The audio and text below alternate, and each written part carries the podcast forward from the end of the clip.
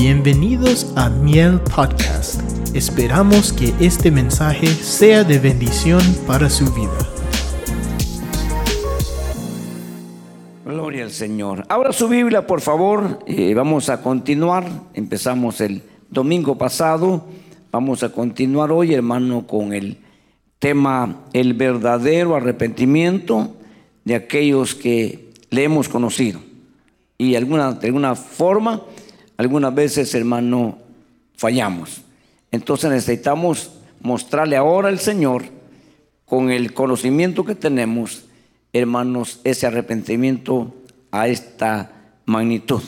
Así de que preparemos nuestro corazón, yo sé que Dios nos va a hablar y nosotros vamos a tener que responderle a la palabra que hoy vamos a recibir. No sé si alguien está hoy visitándonos por primera vez, quisiéramos saludarles. Si usted es su primera vez aquí, levante su mano, hay una mano que se levanta, bienvenida, bienvenida, gloria a Dios. Aleluya. Y los demás, bienvenidos a la casa del Señor. Muy bien, vamos a iniciar leyendo el verso 5 del capítulo 51 del libro de los Salmos. Mira lo que dice el verso 5. He aquí, yo nací en iniquidad, de esta versión. La reina Valera traduce, dice, en iniquidad fui formado. En, en maldad, ¿verdad? En maldad he sido formado. Fíjese. Sigue el verso diciendo, y en pecado me concibió mi madre. Estamos bien, ¿verdad? Verso 6. He aquí, tú deseas la verdad en lo más íntimo, no superficial. Ese es el otro extremo. En lo más íntimo, eso en lo más profundo, en lo más remoto, en lo más escondido en nuestro corazón.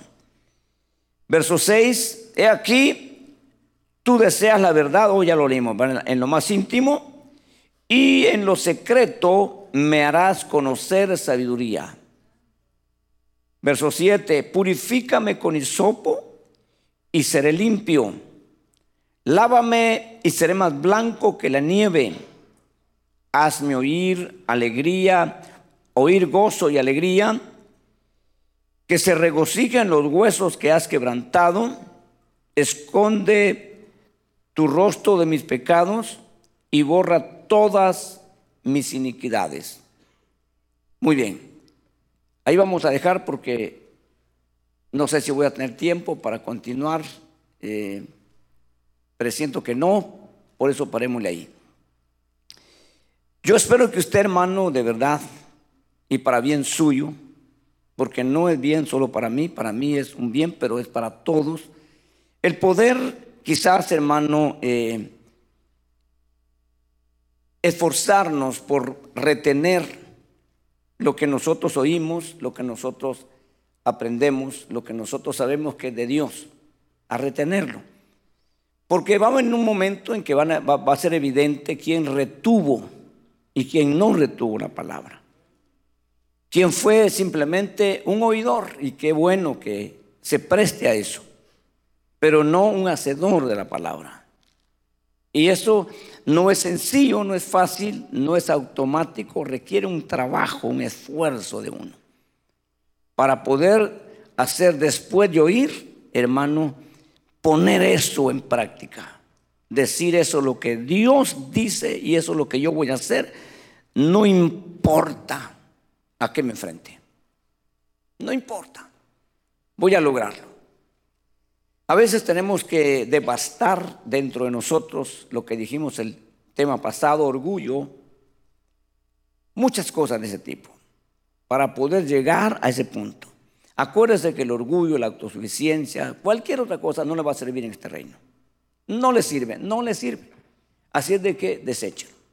Por lo menos, hermano, ni para su vida secular le sirve. Eh, hasta hay más la gente orgullosa de afuera, aunque no sean cristianos. Hermano, la gente vanagloriosa, la gente autosuficiente, aún allá afuera son repugnantes. No digamos dentro del reino de Dios. Entonces nosotros, ellos no pueden hacerlo porque no tienen los recursos que nosotros tenemos. Entonces sería, hermano, verdad, este, una demanda mayor para nosotros, habiendo tenido de parte de Dios ese recurso o recursos, no usarlos. Entonces tenemos que nosotros, hermanos, poner bastante atención y luego esfuerzo de ir para allá. Que no, no te importa lo que diga fulano, mengano, familiares, amigos, quien sea, no importa. Te importa lo que diga Dios. Y eso va a marcar la diferencia. Hemos visto, y usted quizás se me recuerda, vimos cuatro puntos, creo, tres puntos el tema pasado. Y lo primero que yo quisiera preguntarle a usted, por lo menos uno, el primer punto que vimos, ¿de qué se trató? ¿Qué fue el enfoque? Que todos vimos. Yo, hermano, como representante, como persona responsable, ¿verdad? Eh, le enfaticé y creo que, yo pienso y creo que eso queda en su corazón y debe de resonar en su vida por todo el tiempo que usted le toca vivir en la tierra. No sé cuántos recuerdan. La piedad, ¿verdad? A lo que David acude. Eso significa que David conocía a Dios. A veces pretendemos conocer a Dios, pero realmente no le conocemos. En la forma que actuamos, en la forma que nosotros, hermanos, nos comportamos. Pero cuando realmente conocemos a Dios, por lo menos, eh, hermano, eh, Dios es un ser piadoso. Podríamos decir un atributo eh, personal de Dios. Y, David sabía eso y, y David acudió a eso. La misericordia, dijimos, hermano, es grande y la necesitamos, pero no tenía lugar ahí. Especialmente en la época que David le toca vivir. Entonces él acude, hermanos, a lo que él sabía que iba a funcionar y funcionó. La piedad. Entonces, hermano, vimos, ¿verdad?, que ese punto es importante porque nosotros no sabemos, no estamos programándonos para fallarle a Dios, para pecar, no estamos programando. Pero tenemos que también saber que nosotros fallamos. Y entonces tenemos que saber también qué hacer en nuestros errores, en nuestras faltas, qué hacer. A veces no sé qué hacer, hermano, yo no sé qué hacer. Eh, cuando un cristiano después de 10 años diga eso, hermanos, eh, ¿qué ha hecho en 10 años? ¿Qué estuvo haciendo en 10 años? Porque debe saber qué hacer. Porque a esas alturas, a ese tiempo, debe haber aprendido qué hacer. Hermano, en circunstancias, situaciones en las que ahora se ve envuelto, envuelta que quiera hacerlo, a veces no estamos dispuestos porque requiere muchas cosas. Si para comportarse hoy a usted como un verdadero cristiano, como una verdadera cristiana, necesita ser a veces dos veces humilde, ¿qué será después del fallo? Tres, cuatro veces más humilde. Si no podemos ser ahora una vez o dos veces humilde, imagínese tres, cuatro veces. Y a veces no hay otra salida. Por eso Dios nos lleva, hermano, como secularmente se, dice, tocar fondo, porque cuando ya no tocamos fondo, o cuando tocamos fondo, cuando estamos hundidos, ya, ya, no, ya no podemos hacer nada. Pero no quiere Dios que lleguemos ahí. Nuestra vida debe ser, hermano, como dice la palabra, de aumento en aumento, no de hundirse más hundirse, no, aumento en aumento. Y aún ahí necesitamos, hermano, todo esto que estoy diciendo, no digamos si cogemos adverso el camino.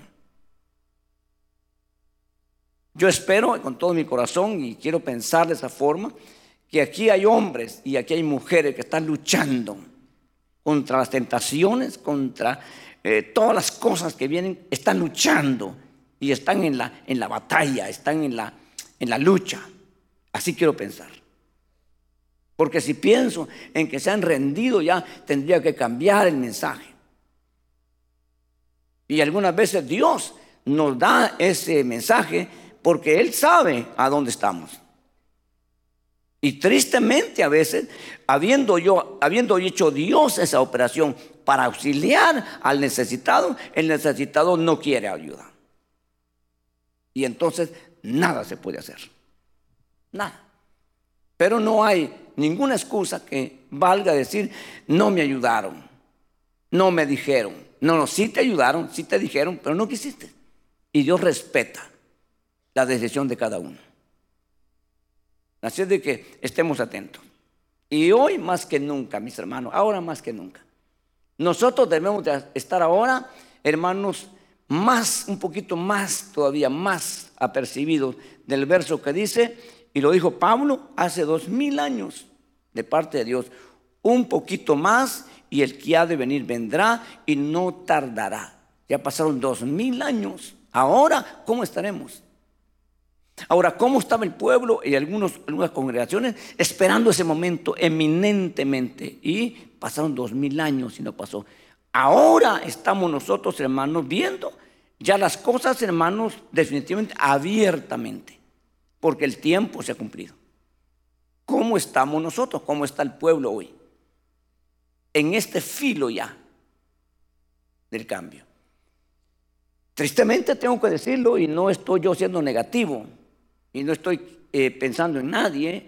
Tristemente la iglesia está hoy, es decir, en globalmente hablando, la iglesia está en peores condiciones como nunca. Estamos hoy como cuando Roma dijo, son cristianos todos. Ya no hay persecución. Estamos quizás peor que ahora, peor hoy que ahí. Cuando la iglesia era perseguida, la iglesia estaba consagrada y, era un honor morir por Cristo. Y era, hermanos, una decisión tomada, no había reversa, no había de ninguna forma una, hermano, posición negativa. Entonces, nosotros tenemos que vivir ese momento y responder. Le, felicito por los que hoy nos metimos en la adoración, en la alabanza, respondimos a ese momento. Le felicito porque eso es, hermano, usted está en el asunto. Obviamente, no todo quizás, ¿verdad? Algunos dijeron, hermanos, este, me pareció largo ahora el momento, ese tiempo que tomaron. Otros dijeron, yo no sentí. Van a ver siempre esos bandos. Lo triste es estar en el bando de que se hace largo. Eso si van así, como están ahorita, así como están ahorita al cielo, van a sentir que esa eternidad ya se acabe. Demasiado cansado, demasiado pesado. Y los que vamos, hermanos, motivados y enamorados, queremos que eso continúe. ¿Me explico? Hermano, pero van a ver siempre, no se preocupe porque va a estar aburrido en el cielo, no va a estar allá. Si así va, no va a estar en el cielo. Porque en el cielo no llega nadie aburrido. Y no es porque Dios decida, sino porque usted lo muestra. ¿Me explico? Hermano, dice que eh, eh, en una parábola el Señor dice que hizo una fiesta y, mandó a invitar, hermano, él pudo haberlos traído a la fuerza. Deja, deja ese ayuno te voy, deje ese su matrimonio que tiene, deje esto y se me viene. Usted va a venir porque va a venir. Hubieran llegado así, todos hubieran llegado, pero no, no los trajo así. Los invitó y ellos decidieron no ir o ir. Lamentablemente ellos decidieron no ir. Y luego está la otra fase cuando dice, e, este, a venir. Dice, pero esto sería un tema explicando los dos puntos de vista. Ok, entonces vamos a continuar, hermanos, viendo acá. Y yo quiero ver y algunos pensamientos que yo he escuchado, yo he escuchado del verso 5. Y lo voy a comentar no porque así sean, sino porque eh, se han hecho y, hay, hermanos, personas que han eh, no divagado, sino este, oscilado en dos pensamientos. Y quiero que usted pues lo juzgue.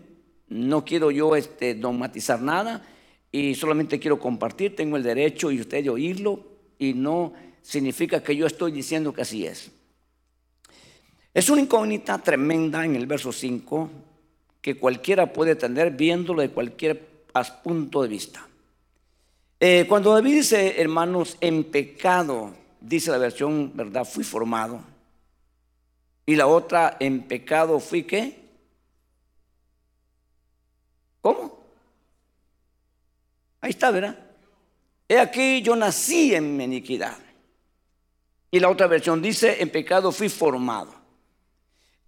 No podemos nosotros, porque tenemos dos versiones, hermano, tenemos que ver cómo logramos eh, unificar los dos puntos, porque son muy diferentes. ¿Ok? Entonces, pero vamos a tratar de unificar los dos puntos para no entrar en controversia. Pero dejando esto por hoy, hermano, significa que David, hermano, tiene que reconocer y tiene que ir al principio debido a esta situación en la que se ve ahora envuelto. No es una excusa. No está diciendo Dios, este es porque yo no tengo la culpa. Lo que pasa es que eso ya viene conmigo. No, no, está tomando responsabilidad. Y está, hermano, tomando responsabilidad en su naturaleza, que es donde yo voy a centrarme, para no, hermano, ¿verdad? Incurrir en algo que, que no está bien claro, aunque hay bastantes, hermanos, de partes en las que podemos nosotros, ¿verdad? Quizás eh, coincidir, pero mm, es un poco dudoso. Entonces vamos, a la, vamos al, pie de imprenta, donde hay, donde hay terreno firme. El, punto que le quiero decir es, hermano, yo he escuchado y he escuchado sermones, eh, hermano, definiciones en el cual, en el cual eh, David, hermano, ¿verdad? Y posiblemente nos deje pensando de que David, hermano, ¿verdad? Eh, al decir eso, si usted, para entender mejor, si usted se ha casado legítimamente, habiéndose guardado de no tener una relación sexual con su novia mientras era novia, entonces, si no hasta ser su esposa, usted está en una relación legítima. No sé, aquí en Estados Unidos, en nuestros países se llama hijos ilegítimos cuando se concibieron no siendo los dos casados. Por lo tanto, se le da el apellido de la madre primero que el padre. Porque es un hijo ilegítimo. Cuando es un hijo legítimo, lleva el, apellido de papá primero y luego el apellido de materno. Esas son las leyes. No sé aquí cómo será. Entonces, hermano, eh, en términos bíblicos se llama bastardo. Y también en, el punto religioso. Entonces, David, hermano, eh, hay muchas características que quiero que las toquemos nada más, no es el punto central nada más verlo. He oído temas predicados y enseñados y los he, tenido que yo este, tratar de, digerir. Encuentro bastante similitud y entonces, hermano, pues es un poquito difícil eh, confirmarlo. Entonces significa que David, hermano, este, fue concebido en una relación ilegítima. Eh, los hombres en ese entonces, debido, hermano, a la dureza de su corazón, porque eso es lo que Jesús dijo, se les permitía tener otra mujer o darle divorcio a otra mujer por cualquier cosa, por la dureza del corazón. En este caso, en este caso, hermano, ¿verdad? no se habla nada de la familia de Isaí, nada. Y Dios le dice al profeta, hermanos, Samuel, quiero que vayas y unjas a un hijo de Isaí. Entonces, Samuel va, hermanos, y, y, llega a la casa de Isaí y entonces empieza el desfile de los hijos. Han pasado siete hijos y Dios nos dice, este es. Y entonces eh, se acabaron los hijos de Isaí. Entonces, hermano, aquí, aquí queda una incógnita en el pensamiento del profeta y le pregunta, ¿son todos tus hijos? ¿No tienes otro hijo? E Isaí, e Isaí dice, sí tengo el más pequeño y está cuidando las ovejas. No vamos a comer hasta que ese hijo venga aquí, porque si es el último de plano, ¿qué se va a tener que hacer? Entonces dice, hermanos, creo que el capítulo 16 del libro primero Samuel, creo que es, verso 12 creo yo, si ustedes me ayudan y los hermanos que están atrás para que corroboremos, si no, está por ahí cerca. Entonces, hermano, cuando viene eh, eh, David, hermanos, de, de una posición, hermano, muy, muy peligrosa, con mucho riesgo, y no es porque yo lo estoy diciendo, sino porque David lo dice. A esa edad, de los 16 para abajo, tal vez 12, 14 años, no sé qué edad tenía, hermanos, se ha enfrentado ya a leones y a osos. Muy peligroso. Entonces, ahí está. Y el verso 12 dice, y envió por él y lo hizo entrar. Pero aquí empieza. ¿Por qué no dice eso de Eliab? De los demás. Y dice, era rubio y de ojos hermosos y de, y de bien parecer. Y el Señor le dijo, levántate, úngelo, porque este es. Yo he oído un mensaje que dice, hermano, que Isaías estaba escondiendo a ese hijo porque era la vergüenza. Porque era el hijo ilegítimo. Cuando nosotros vamos, entonces aquí es el, ¿Cuántos hijos han pasado aquí, hermano, delante de Samuel? Este sería que entonces el octavo, ¿verdad? Cuando usted va a las crónicas, donde dan nombre por nombre y posición, David no es el octavo, es el séptimo. Ahora, tiene que ver usted lo que pasó ahí. Entonces, que no, no tengo el tiempo, solamente estamos viendo este punto importante por lo que David dice. Si eso fuera así, hermano, David tiene desventajas. Y con respecto a la posición que Dios le va a dar, no califica. Es el último hijo el que ya no tiene ni herencia casi. Porque todo va al primogénito, porque está en la época de la dispensación de la ley. Él no tiene derecho a esto. Mas sin embargo, Dios le da todo. Por eso que ella molestia a los hermanos. Por eso las palabras de Eliab, cuando llega David al campamento a llevarles algo de comer, y se mira, hermano, la rabia, la molestia, el enojo de, de Eliab contra David. Porque es inaceptable, hermano, es injusto, humanamente hablando. Son las cosas que uno a veces discute contra Dios a veces y le molestan, le hieren, le enojan, le, resienten y hasta le molestan, hasta el punto de odiar.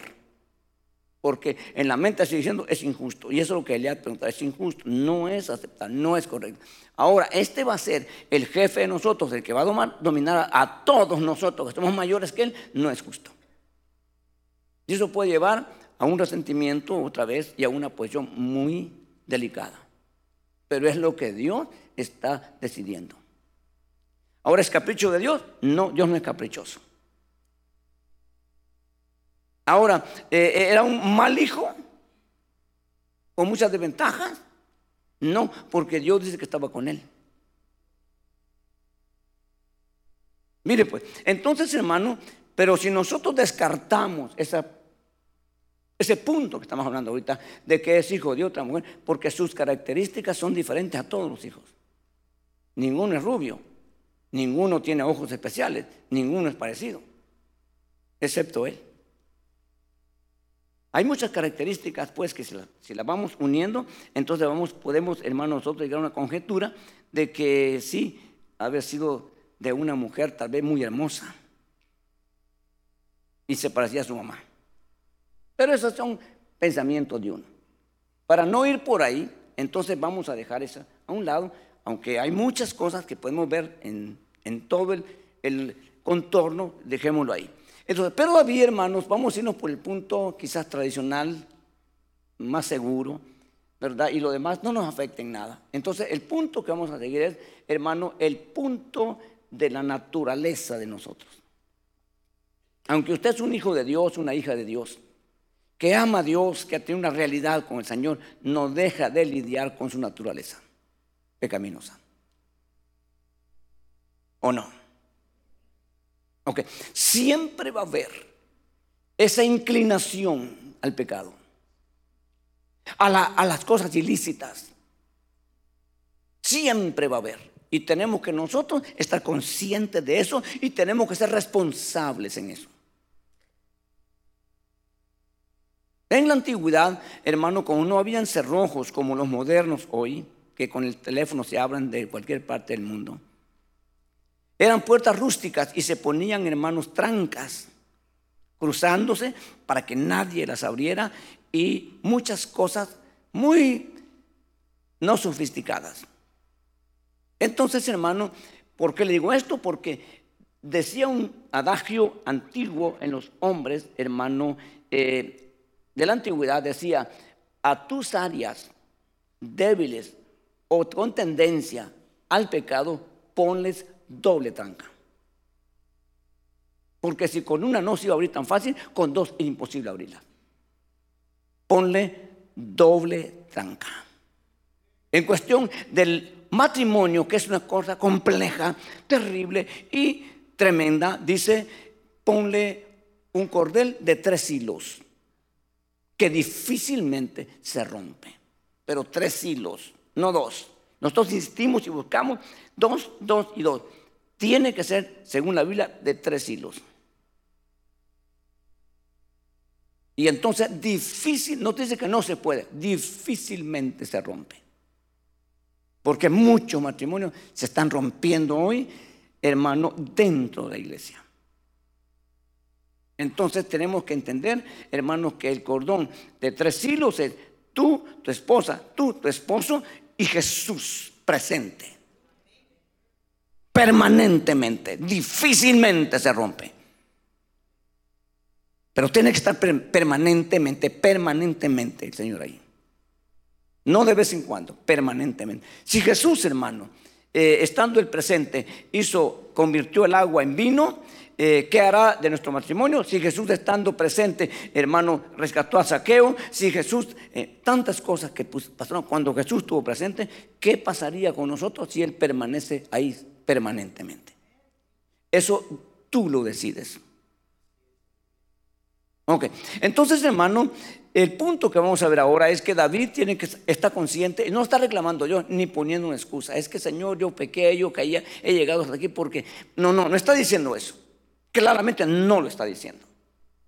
Lo que está diciendo es, hermano, la, la responsabilidad que está tomando en su naturaleza. Y entonces, hermano, ya no vamos a discutir si es hijo legítimo o ilegítimo, no nos interesa eso, no nos altera ni de ninguna forma nos afecta. Entonces, hermano, David se da cuenta que esta tendencia está con él porque a veces nos olvida. Y empezamos a jugar, empezamos a arriesgar nuestras vidas, porque se nos olvida que está ese punto en nosotros, que es la conexión que puede estar, hermano, como en el internet, así una rayita o casi nada, pero hay señal o totalmente full, totalmente activa de parte del enemigo en nuestras vidas. Y hay que ponerle cuidado y hay que atenderlo, porque David desatendió ese punto. Es el rey, es el ungido, es el, el hombre número uno en todo el pueblo. Se le olvidó y se descuidó. Entonces, hermano, él estaba ahora dándose cuenta que él tomó ese riesgo y él descuidó ese punto aunque es el rey, aunque es el ungido, aunque es lo que usted quiera. Entonces, dice hermanos, en pecado fui concebido o formado. Y entonces, hermano, es el, el, espacio que tiene el enemigo, la oportunidad que tiene el enemigo. Porque lo contrario, si nosotros somos seres espirituales, en totalidad no podemos ser 100%. No lo puede ser. Por mucho que se esfuerce. Usted puede alcanzar un porcentaje, podría decir yo, 90%, lo máximo de la consagración, pero nunca 100%, porque el día que logra 100%, usted es perfecto. Como, como en la vida, nadie ha vivido mil años. El día que alguien dure mil años, entonces ha llegado a un límite que va a cambiar historia. El hombre que vio más sobre esta tierra, después del pecado, se llamó Matusalén, 969 años. Le faltaron 31 años para llegar a los mil. Y en el milenio dice que los que no llegan a mil años serán malditos. Miren los límites. Entonces nosotros tenemos que darnos cuenta de ese punto, hermano, en que David está tocando y ese punto está precisamente en el momento y Dios está oyéndole. Dios está escuchándole lo que David está diciendo, porque en ese punto que ha llegado ahí es para que el cielo está callado y Dios está atento. ¿Usted sabe que Dios puede estar atento a lo que usted diga o desatento a lo que usted diga? Por eso hay que gente, hermano, que, que, ha desatendido tanto, no le ha importado las veces que Dios le habló. Quizás hoy Dios te esté hablando, te esté hablando a ti y tú vas a decir qué vas a hacer. Si tú dices, estoy de acuerdo, es verdad, pero mañana comienzo, no vas a poder comenzar. No puedes, porque en el punto bíblico dice, si oyeres hoy su voz, no da espacio ni para mañana ni para más tarde. Dice la responsabilidad del hombre, no endurezcáis vuestros corazones. No lo endurezcas si hoy te está hablando, si ahora. Ríndete, quiebrate, entrégate hoy, hoy, porque mañana puede ser tarde, más tarde puede ser tarde.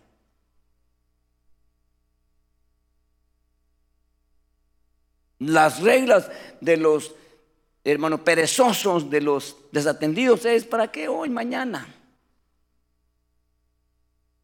Decía mi papá que había un pájaro allá, hermano, que se llamaba sopilote el racarroñero y decía que el sope en el invierno cuando llovía decía mañana hago mi casa y mañana hacía, sol se le olvidaba y mañana otra vez cada invierno. Entonces no se trata de eso, se trata de aquí estar atento, estar despierto y si hoy Dios te habla, ahora si Dios ya te habló y tú has venido caminando, no aflojes el paso. No te descuidas, no te descuides, no te descuides. No te arriesgues. Y lo digo para usted y para mí. No te arriesgues.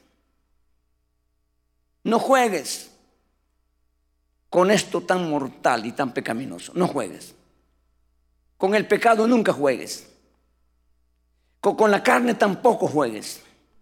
No puedes jugar. Tómalo en serio. Si es que quieres salir en victoria al otro lado. Entonces, hermano, David está diciendo esto y es importante que usted, ¿verdad? Y yo lo, lo entendamos. Y dice, hermanos, en pecado me concibió mi madre. Aquí es el punto que se deja, ¿verdad? No, hermano, si lo vemos del punto que estamos viendo por hoy, ahorita mismo, hermano, eh, eh, definitivamente no se concibe un hijo, eh, aunque sea legítimo el matrimonio y aunque sean consagrados los padres, no se concibe un hijo santo y nace santo y crece santo. Porque lamentablemente dentro de la, del ADN hoy no, nosotros llevamos hermanos solo enfermedades, sino muchas cosas hereditarias que se heredan. Entonces, vamos a ir por ese punto. Y dice el verso 6, aquí tú deseas la verdad en lo más íntimo. Hermano, esto es muy importante. Acuérdense que está un hombre hablando del otro lado eh, acuérdese que un hombre que no está en dispensación de nosotros, y, más de ventaja para él y mucho más ventaja para nosotros, hermanos, dentro del Antiguo Testamento nunca se dijo esta frase que dijo Jesús, nunca te dijo, búsquela, tal vez yo no la he encontrado. Pero no la encuentra, literalmente no la encuentra. La, frase que voy a decir es esta, a quien más se le da, más se le demanda. No se encuentra en todo el Antiguo Testamento porque no cabía pero aquí sí cabe en nosotros. ¿A quiénes, hermano, eh, eh, quiénes fueron enviados del cielo a la, tierra, al pueblo de Israel? ¿Quiénes fueron? Uno de ellos, Sansón. Sansón fue enviado. El último que fue enviado fue Juan el Bautista. Pero Jesús dijo de Juan el Bautista que de los nacidos de mujer no había mayor hombre más grande que Juan el Bautista pero sigue siendo hombre. A nosotros no nos dieron ninguno de esos hombres consagrados, ni Moisés, ni, Samuel, ninguno, nos dieron al Hijo de Dios. Pudo haber enviado el Señor quizás un arcángel, un carubín, un serafín. No, no, nos mandó a su Hijo. Los más pequeños, lo más despreciable, lo que no valía la pena, lo que no importaba, porque no éramos pueblo, envió a su hijo. Entonces, si en la ley se castigaba cualquier transgresión, cualquier violación, cuanto más en la gracia. Y tenemos que estar conscientes de eso. No podemos ser irresponsables, sino gente responsable. Entonces, hermano, la verdad en lo íntimo es muy atractiva, muy, muy apreciada debe ser. Hasta donde nosotros conocemos. Hermano, podemos decir nosotros los humanos, ¿verdad? Un hermano, una persona muy sincera. Hermano o hermana muy sincera, muy apreciada, muy respetada. Porque estamos conociendo parte interna de esta persona y hemos concluido que es una persona sincera, honesta, íntegra. Hay que apreciar mucho a esas personas. Muy pocas hay hoy en el mundo. Muy pocas. Lo muestra con hechos, no con palabras. Estamos cansados de oír los políticos que nos proponen y nos prometen y por último le vale. Ya saben que van a hacer, hermanos, la campaña para alcanzar su puesto y sacar beneficios y ahí mire usted cómo salen. Muy pocos políticos hoy, casi no hay. Hermano, eh, por eso dijo uno, ¿verdad? Si escogemos los mismos políticos, no vamos a tener mejores resultados. Los mismos o peores, porque se van deteriorando. Y es cierto. Entonces, nosotros que somos cristianos, no políticos cristianos, hermanos, tenemos que entender todos y tenemos que luchar. Algunos más que otros, porque algunos hermanos venimos de familias, tenemos un lastre, hermanos, de muy lejos de ser hipócritas, de ser farsantes, de pretender lo que no somos, de tener una imagen impecable cuando somos pecadores. Cuando somos personas, hermano, indignas, pero tenemos mostrar la imagen de ser dignos. Y eso no puede entrar a la iglesia. Eso no puede estar dentro de su corazón. Eso tiene que desaparecer si usted quiere mostrarle a Dios la verdad en lo más íntimo. Usted puede ser una persona con fallas y Dios lo sabe, con errores, pero dentro de lo más profundo de su ser debe de haber, hermano, esa verdad ahí radicada. Ahí llegó la verdad, hasta ahí penetró la verdad. Para que llegue la verdad ahí, tiene que haber un montón de decisiones que uno va a tomar. La verdad llega aquí, al oído, pero de ahí hasta lo más profundo tiene que haber un trabajo de parte de usted y de mí. Para que esa verdad vaya metiéndose, metiéndose, metiéndose. Cuando esa verdad llega hasta lo más profundo, difícilmente se va. Porque las cosas malignas y dañinas que se meten bien adentro, a veces ni la gente misma sabe lo que tiene. Ni él ni ella sabe hasta dónde llegó y a dónde radica la mentira, el engaño o la falsedad. Tiene que tener el auxilio de que la luz de Dios venga y le enseñe. A veces uno mismo se asusta uno mismo. A menos que tenga una relación y una comunicación y una devoción con Dios y usted le diga a Dios en ese momento, yo estoy tomando tu mano, llévame, llévame, ayúdame, ayúdame, como cuando el niño tiene miedo y agarra la mano de papá.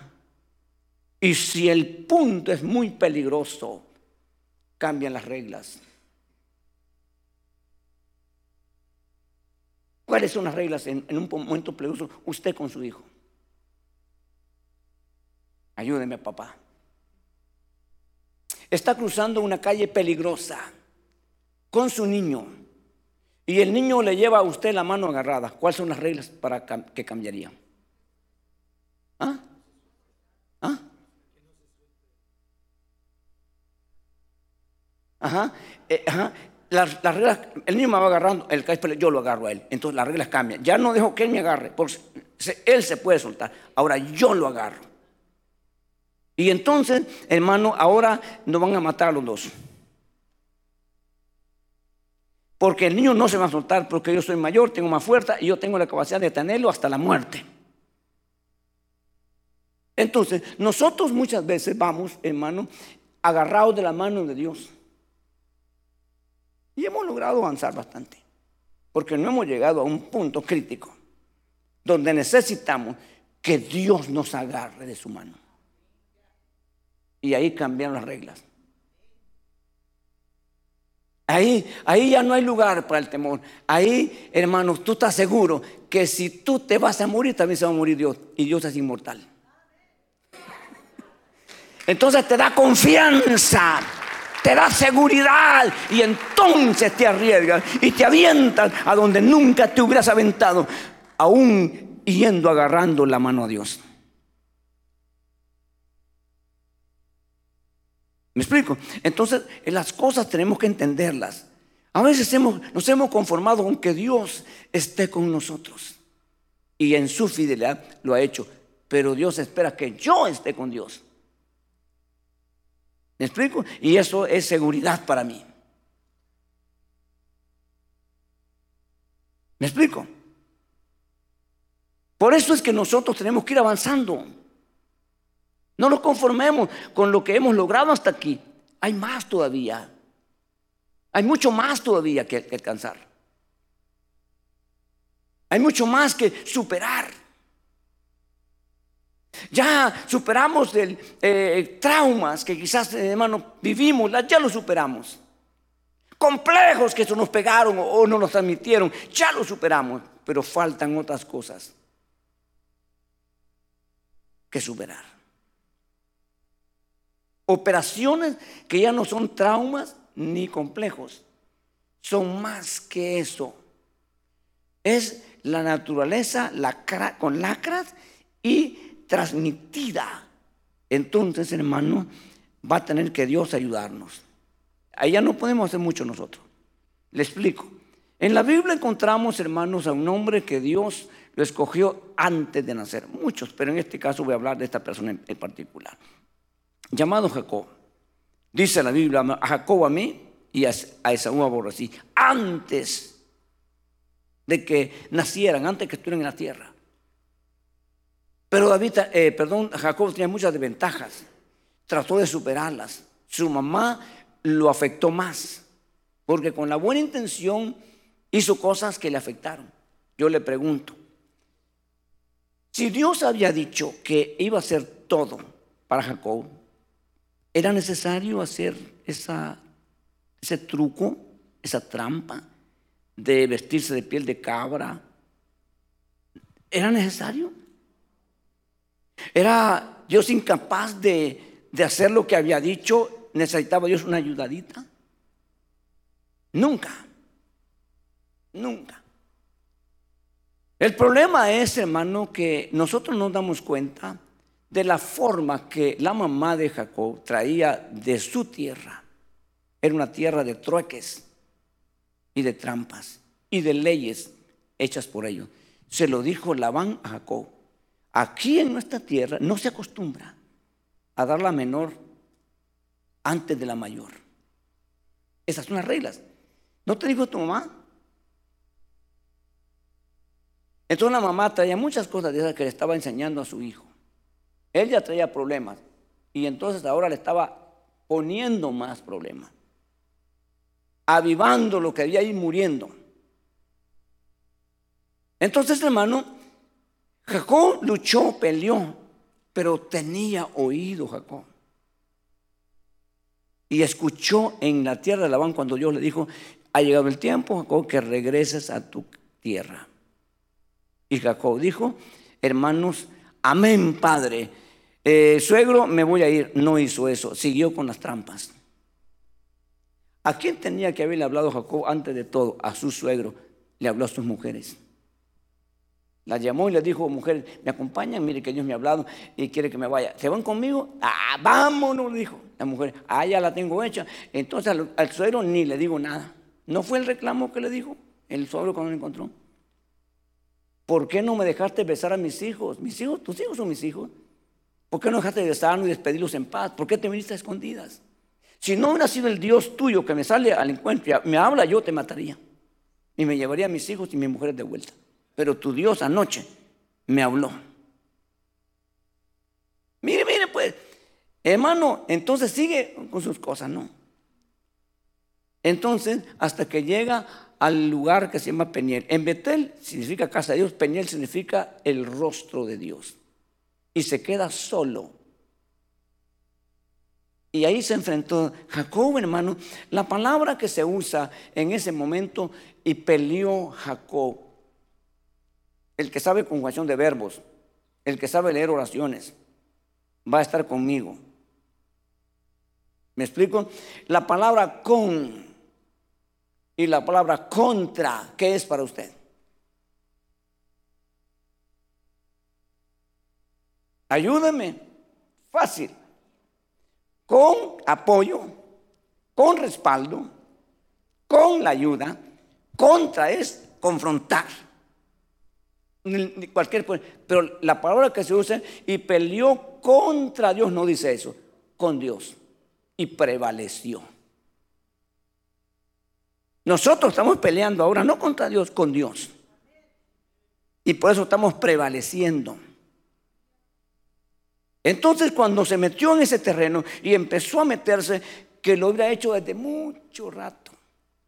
Entonces se topó en un punto que no era problema. Labán, sus mujeres, ni, ni Esaú, ni nadie. El problema era interno, por herencia, por muchas cosas. El nombre Jacob no se lo puso su mamá por capricho. sino que se lo puso porque esa era realmente su forma de vida. Entonces el personaje le dijo, le preguntó y le dijo, ¿cómo te llamas? Y ahí pudo haber dicho otro nombre. Te preguntan a ti, si yo te preguntara a ti, ¿quién eres tú? ¿Quién eres tú? Ah, soy tu hijo, yo soy tu siervo. Así respondemos nosotros. No, no te está preguntando el, el título. Te está preguntando quién eres internamente. Y Jacob le dijo, Jacob, con pena y con tristeza, y le dijo, ahí está el problema, tu nombre no se llamará más Jacob, porque de ahora en adelante tú serás príncipe de Dios.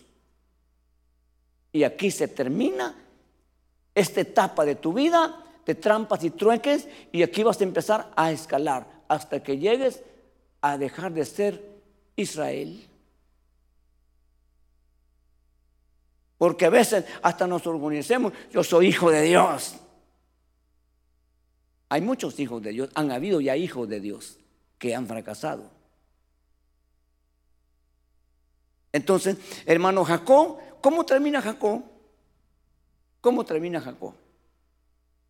O mejor dicho, tal vez no me entiende, ¿cómo termina llamándose Jacob al final? ¿Ah? ¿Cómo? No. Le voy a tarea y usted sabe que Jacob terminó llamándose Jerusún. Y voy a ver qué significa Jerusún. Así terminó Jacob. Hermano, y ese es el camino que llevamos todos. Nosotros tenemos que llegar, hermano, porque tenemos un llamado muy especial. Ok, entonces, hermano, nosotros tenemos que llegar a ese punto eh, los que han llegado y han alcanzado un poquito más de altura en este sentido, no de, no de, no de impresión, sino, hermano, ¿y sabe, ¿y sabe quiénes saben bien? ¿Sabe quiénes saben bien? Hermano, ¿a dónde estamos y quiénes somos? ¿Sabe quién sabe? ¿Sabe quién? Esto es crítico. ¿Sabe quién sabe? Aparte de Dios. ¿Sabe quiénes saben bien? Los demonios. Los demonios saben quién eres. ¿No acaso dijeron los demonios a Jesús? Nosotros sabemos quién eres tú. Tú eres el santo de Dios. Sabían. ¿Me explico? Y nosotros estamos en un reino maligno donde ellos operan y tienen que saber. ¿Oh? Simplemente no nos hacen caso. No somos peligrosos. Somos religiosos.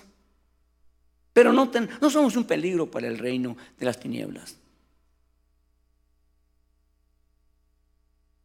¿Me explico? Entonces sabemos, hermano, que cuando, cuando estaban aquellos exorcistas, hermano, querían echar fuera un demonio, ¿qué dijeron los demonios? ¿Qué dijeron los demonios? A Jesús conocemos, le conocemos quién y también sabemos quién es Pablo. Pero ustedes quiénes son?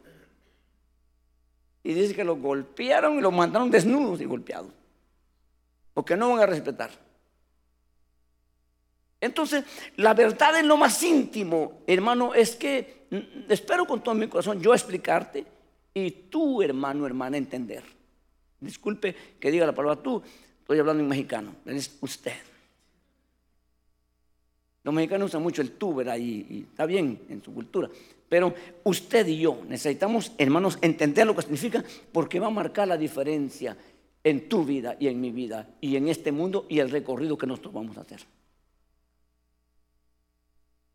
Esos hombres, esas mujeres que han llegado a esa altura, hermano, tienen un respaldo de Dios, hermano, como usted no se imagina, y nosotros necesitamos esa ayuda humanamente hablando. Necesitamos esa ayuda. Tú amas la verdad en lo más íntimo. Hermano, hoy tenemos, lamentablemente, y esto, da tristeza, no, no es motivo de, señalar y criticar y juzgar, no, da, da tristeza. Porque preguntaríamos, ¿dónde están los siervos, los hombres de Dios?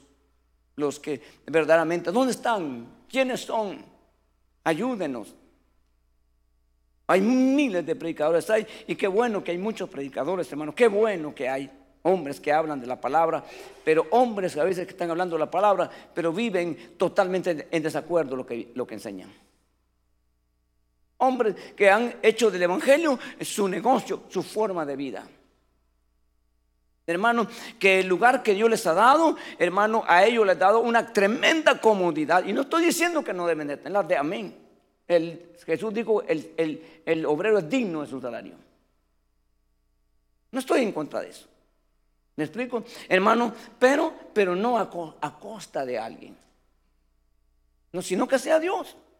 Dios no le afecta, hermano, nada, ni cantidades pequeñas ni enormes, no le afecta, porque su reino es un reino inagotable. Pero estamos hablando aquí, hermano, de algo que no es dinero, que no es fama, que no es privilegio. Estamos hablando de una cosa importante. Ahora, para nosotros, este es el, el de la, de la ley. Para nosotros, hermano, le pregunto, usted debe saber, ¿qué es verdad? Y la verdad para usted, ¿qué es? Jesús, Él dijo, yo soy el camino, la verdad y la vida. Ok, entonces quiere decir que la verdad lo más íntimo es un, un total dominio y Jesús llegó hasta ahí. Según Jesús no llegó hasta la mente, Jesús no llegó simplemente a los labios, a los oídos, sino hasta lo más profundo. O sea, que eso es lo más grande, es lo más importante, es lo único que tiene. No te toca en eso. No hay negocio con eso. No se puede negociar con eso. Esa es parte de tu ser. Ahora, ¿qué es verdad? En el sentido de la palabra, ¿qué es verdad? Hermano, oiga esto pues. Mire, si Jesús es la verdad, entonces es parte de la naturaleza de Dios. Cuando la naturaleza de Dios en cuestión de verdad ha llegado hasta lo más profundo, entonces tú has participado y yo de la naturaleza divina. Es lo único. ¿Por qué? Porque lo contrario, ¿verdad? Es mentira. Y Jesús dijo que el diablo era padre de toda mentira y era parte de su naturaleza. Ahora, si la verdad no está hasta lo más íntimo, entonces debe, debe haber algo, porque el lugar no puede estar vacío. Y ese algo puede ser mentira. Y eso significa engaño falsedad, apariencia. Hermano, mire, yo, yo, yo admiro realmente, yo admiro personas, yo admiro personas que tienen tanto, hermano, y se comportan como que no tuvieran nada. Como que fueran cualquiera. Y lo contrario sería personas que no tienen nada y pretenden tener mucho. Y eso lo dice Proverbios. Entonces, nosotros no, no somos, hermano, eh, miserables, no somos eh, personas indignas, nosotros tenemos mucho, muchísimo, pero caminemos en esta tierra como caminó Jesús. ¿Por qué? ¿Por qué? Porque este lugar y este mundo no es nuestra morada final. Esto no nos pertenece a nosotros. Nosotros no vamos a necesitar dólares en la eternidad. Aquí sí, pero en la eternidad no. Nosotros no vamos a necesitar ni carros, ni aviones, ni nada en la eternidad. Vamos a tener nuestra propulsión propia para movernos a la velocidad de la luz. Entonces, eso no necesitamos, usémoslo. Por eso Pablo dice, tienes bien este mundo, disfrútalo, pero haz como que no tienes nada. Y los que no tienen nada, como que lo tienen todo. Eso, eso quisiéramos. Eso anhelamos nosotros. Que sea en toda la iglesia de Cristo. Pero la verdad no es así. Me duele, me da tristeza, pero no es así. Tú amas la verdad en lo más íntimo, no la verdad de labios, no la verdad así, no, no, caricatura, no, no, no, verdad en lo más íntimo. Lo que lleva dentro. Entonces, entonces vale la pena que digas, hermano, y que, y que cantes algunos cánticos. Y que pueda decir, hermano, lo, que, lo, que sea, porque hay cánticos, hermano, de verdad inspirados por Dios. Que Dios bendiga a esos hombres que se dejaron usar por Dios. Y Dios quiera que se mantengan. Porque algunos fueron usados por Dios, pero se descarriaron. Lo cual no podemos seguir ahora sus pasos aunque no podemos desechar lo que Dios un día le dio. Le pregunto a usted, para no ir a hablar al tiempo contemporáneo, le pregunto, eh, ¿estuvo Sansón bien delante de Dios un tiempo? ¿Sí? ¿Estuvo mal después? ¿Sí? Entonces no podemos decir que Sansón era una basura, no podemos decir eso, porque él estuvo un tiempo muy bien. Pero no podemos aprobar ni aplaudir lo último que hizo. Nos debe estar tristeza y decir, yo tengo también ese riesgo. Yo quiero terminar bien. Como dijo alguien, ¿verdad? Hermano, ¿cómo comenzó Saúl? Hermano, sentado a la cabecera del profeta Samuel comiendo su primer comida, hermano, en medio, hasta, hasta dijo él, ¿cómo? En la mejor porción para él.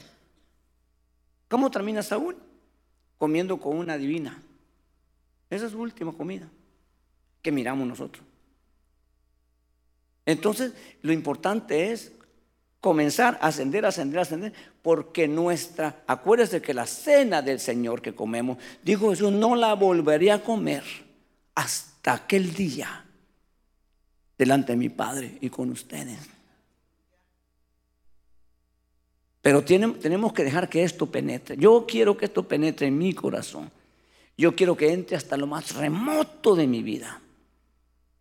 Esta verdad. Y que no sea superficial. Ya basta, ya estamos cansados de esos shows, ya estamos, ya tú. Busquemos, luchemos, hermano. Y tirémonos ahí en el piso, hagamos el drama si usted quiere, pero que Dios nos oiga. Pero que Dios nos ayude.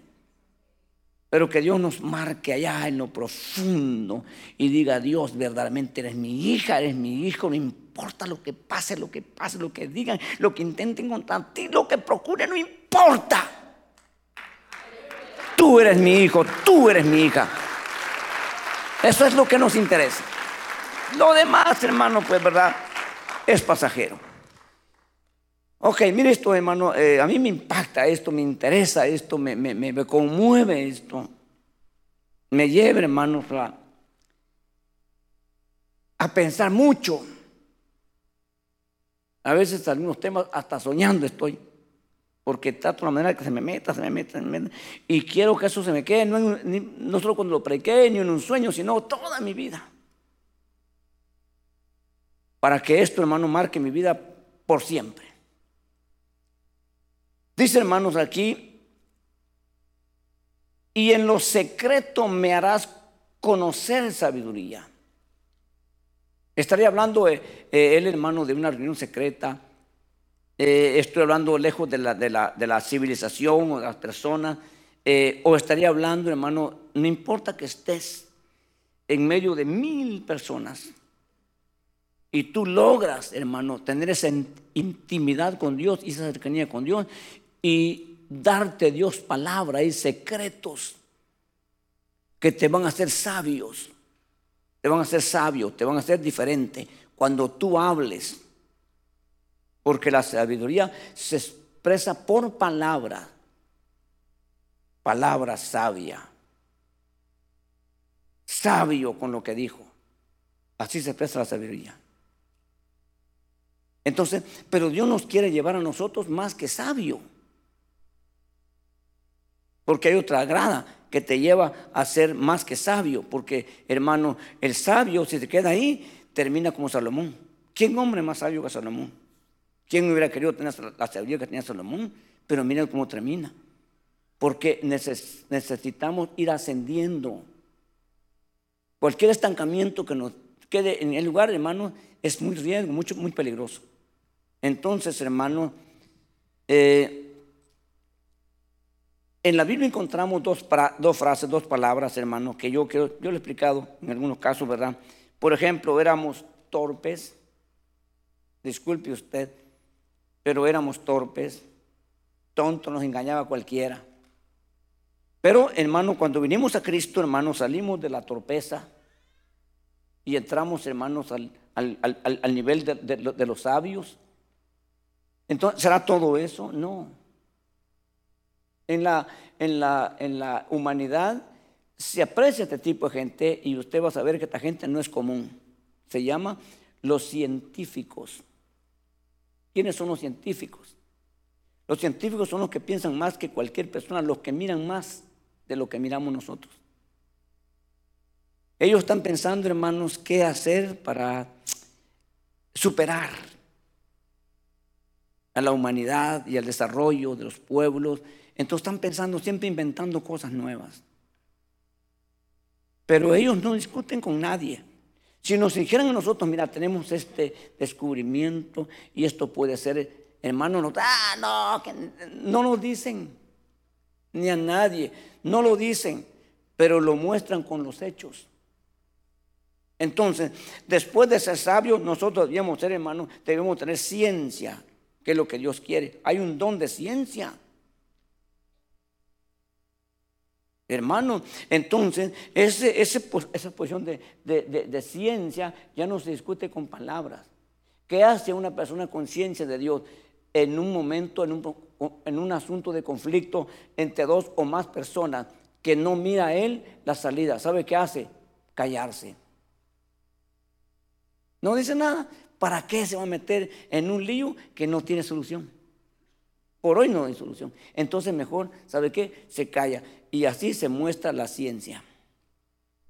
La sabiduría se trata de convencer a la persona que está equivocada con palabras. Y algunas veces se logra y algunas veces no se logra. Entonces, nosotros debemos tener esa ciencia para estar ya en esto. Ya estamos fuera, muy lejos de la terquedad de la ignorancia, de muchas cosas. Estamos lejos ya, ya estamos a dos gradas.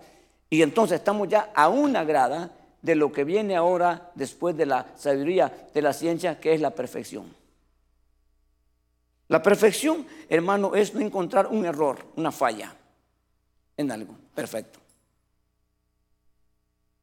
Nunca vamos a llegar a la, a la otra grada porque ahí está Dios. En la otra grada está Dios hermano, pero estamos cerquita de Dios. ¿Cuál es la otra grada que hay para Dios que le pertenece? Es un atributo de Dios. ¿Qué es? Ayúdeme a alguien. ¿Ah? No, la gloria es lo que la resplandor de su, de su, de su, de su majestad. ¿Ah? No, no entiendo, no oigo bien. Mire, mire, para no detener porque el tiempo se me fue, hermano, sabiduría, ciencia, perfección. Y aquí está la otra donde está Dios, se llama infabilidad, infalible. Dios es infalible. Nosotros no vamos a llegar ahí nunca, porque entonces seríamos divinos. Ningún ser llegará a ser infalible, pero sí perfectos. Alcanzando la perfección, encontramos la inmortalidad, el sello de Dios, para que eso no se acabe nunca. Bueno, entonces nosotros, hermanos, tenemos que buscar. Tenemos que anhelar, pero no vamos a, llegar a llegar a ningún lado. No vamos a llegar a ningún lado si nosotros seguimos con nuestras cositas.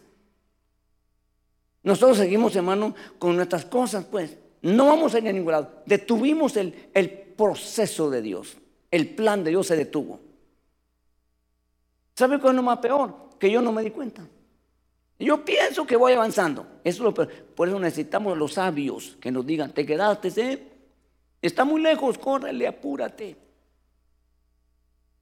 Te quedaste. Entonces necesitamos estos, no estamos diciendo que no sirve, no, en su tiempo, en su lugar, es muy importante.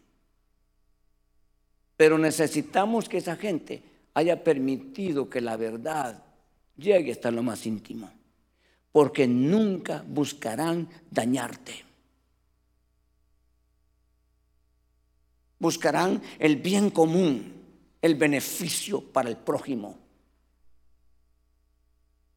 Dígame que, qué político hoy, dígame usted, está trabajando de gratis.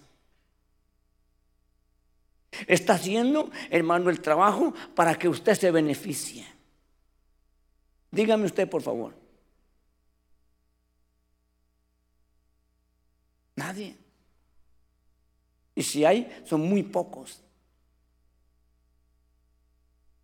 Terrible, terrible este mundo donde estamos ahorita. Una corrupción horrible hasta arriba la coronilla, en todo, hasta dentro de la iglesia.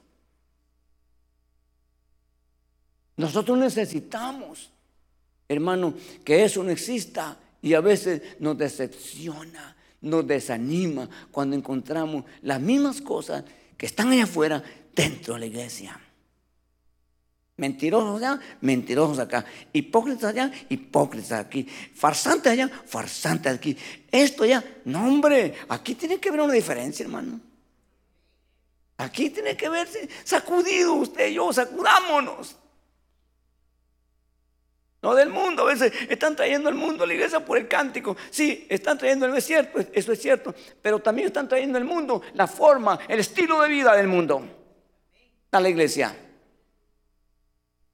Aquí debemos de venir, hermanos, de verdad a mostrar lo que realmente somos.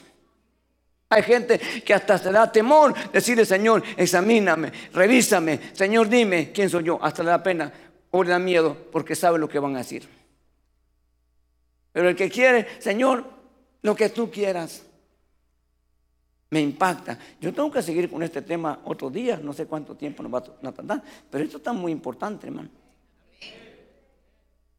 Y en ningún pasaje, en ningún punto, David, hermano, negocia que no lo quite Dios de su privilegio. Nunca. Porque esa es una evidente señal de un verdadero arrepentimiento. No eres digno ni soy digno de nada. Lo que me queda de Dios será su misericordia.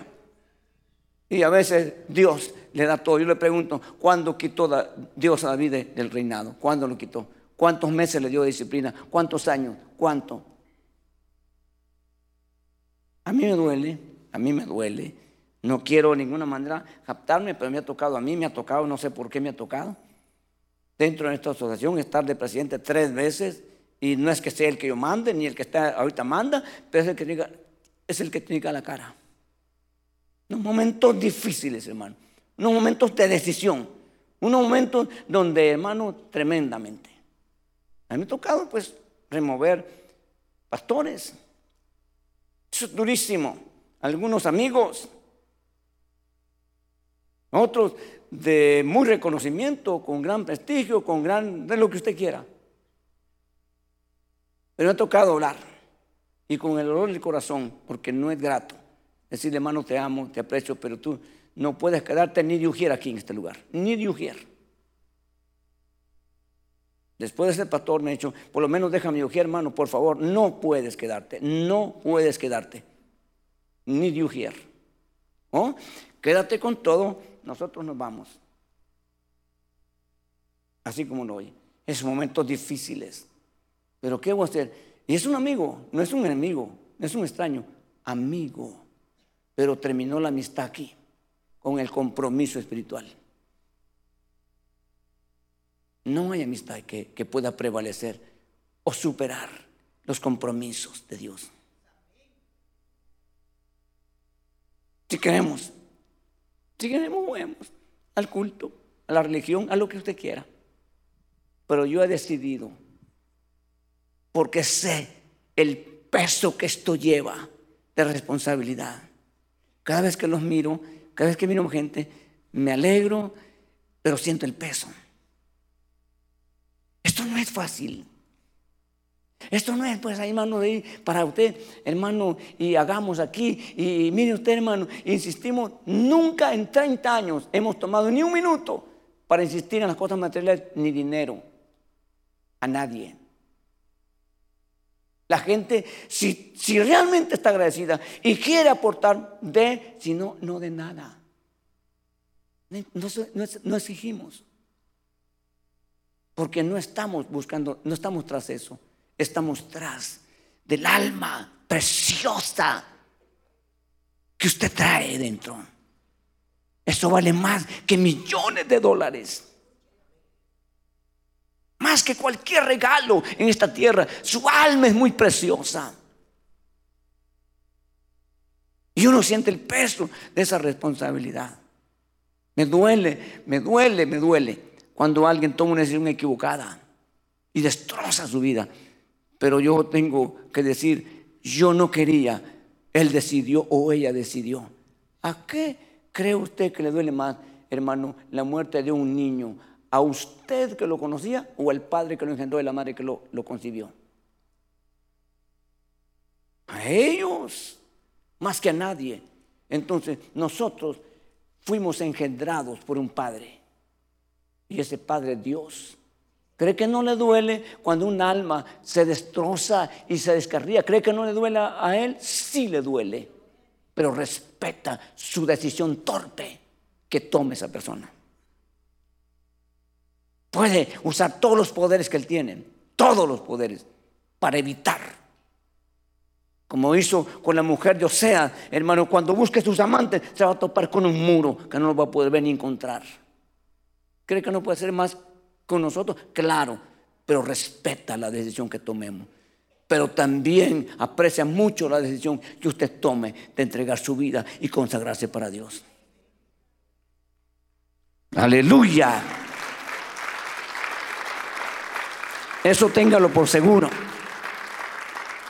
Vale la pena consagrarse, vale la pena entregarse, vale la pena abrir el corazón de par en par a Dios, exponerse y decir aquí estoy, Señor. Ahí sí, ¿verdad? Haz de mí lo que tú quieras. Tómame, dice el canto, tómame, aquí estoy. Ahí sí, pero de verdad, pero que yo diga sí, sí. Hoy sí se entregó de verdad, ahora sí. Y empieza el trabajo de Dios redentor en la vida de esa persona. Hasta no parar. Yo no sé qué va a pasar después de la eternidad, yo no sé qué va a hacer Dios por la eternidad, pero esta cosa va a seguir, hermano, elevándonos, elevándonos Dios. No sé hasta dónde va a llegar, porque como es un ser infinito, su reino es infinito. Acaban de hacer un telescopio y vieron, hermano, no asustados los hombres en ver las galaxias, los mundos, en el cosmos infinito y yo digo, no, pues nosotros ya sabíamos. Nosotros sabemos que Dios tiene, hermano, imagínense, hermano, si este mundo, para que vivan humanos, pecadores, miren, hermano, lo que hizo, imagínense donde Él habita, imagínense los lugares que Él tiene preparados. Imagínense la casa, a veces pensamos una casita así de 20 recámaras. Hermano, cuando Jesús dijo en la casa de mi padre, muchas moradas hay. Muchas moradas hay. Puedo ir a acomodar una para ustedes de todas las moradas que tiene esa casa. Pero dijo, no, voy a ir a preparar un lugar para que donde yo esté, ustedes también estén. Aleluya, vale la pena consagrarse, vale la pena luchar. Pero no lo vamos a lograr con esa tendencia y con esa colaboración a la naturaleza pecaminosa. Hermano, no lo vamos a lograr. Dios aborrece esas cosas. Lo vamos a lograr en la humildad, en la sencillez, en la entrega.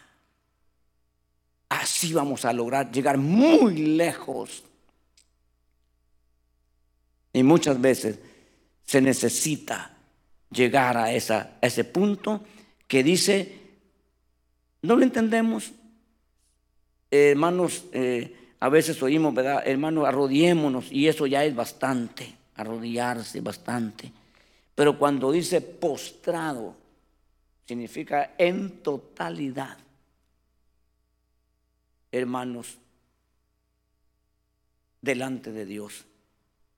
¿Sabe que Saúl hizo eso delante de la mujer esa? Dice, y se tiró Saúl largo a largo tal lo que era. Ahí sí se postró, pero no quiso hacerlo ante Dios. no quiso hacerlo. ¿Por qué a veces nos humillamos, nos rendimos ante cosas vanas y, y Y no voluntariamente, ¿quién no se arrodilla con una pistola o con un fusil? Y ahí, hermano, los hacen como ellos quieren. Pero saben que si no lo hacen, su vida se va. Pero aquí no tienes ni una pistola ni un fusil. Aquí estás reconociendo tú voluntariamente la grandeza y el poder de Dios. Aquí no te van a quitar la vida si no lo haces, pero si lo haces lo lograrás. Por eso dijo Jesús, el que pierda su vida, ese la hallará. Y es lo que ahora nosotros debemos voluntariamente. Y entonces Dios se glorificará poderosamente, como creo que lo quiere hacer hoy en medio nuestro. ¿Quiere que oremos esta tarde, hermano? ¿Quiere que le pidamos al Señor? Tuvimos un bonito momento de alabanza. Y qué bueno, le felicito por usted entregarse. Sígalo haciendo. No espere que le digan, usted hágalo. Pero hoy viene el momento de responder. ¿Qué va a decir usted? ¿Qué va a hacer usted? ¿Qué le va a decir hoy al Señor? He llegado a lugares, hermano, donde la gente que pasa al frente, para ellos es gente que anda mal. Es gente pecadora y por eso casi nadie pasa. Porque ¿qué van a decir? ¿Qué van a pensar de él o de ella? Pero nosotros sabemos que venimos delante de Dios y que somos pecadores y que necesitamos su ayuda. Y Dios lo va a hacer. Acérquese todo el que quiera venir aquí al frente, acérquese, venga. Que nadie obliga a nadie, que cada quien venga porque siente en su corazón. Si no, ni se levante de su lugar. ¿Para qué va a venir aquí? Gracias por entonar a Miel Podcast. Para escuchar más mensajes como este, visítanos en YouTube, Iglesia de Cristo Miel AV.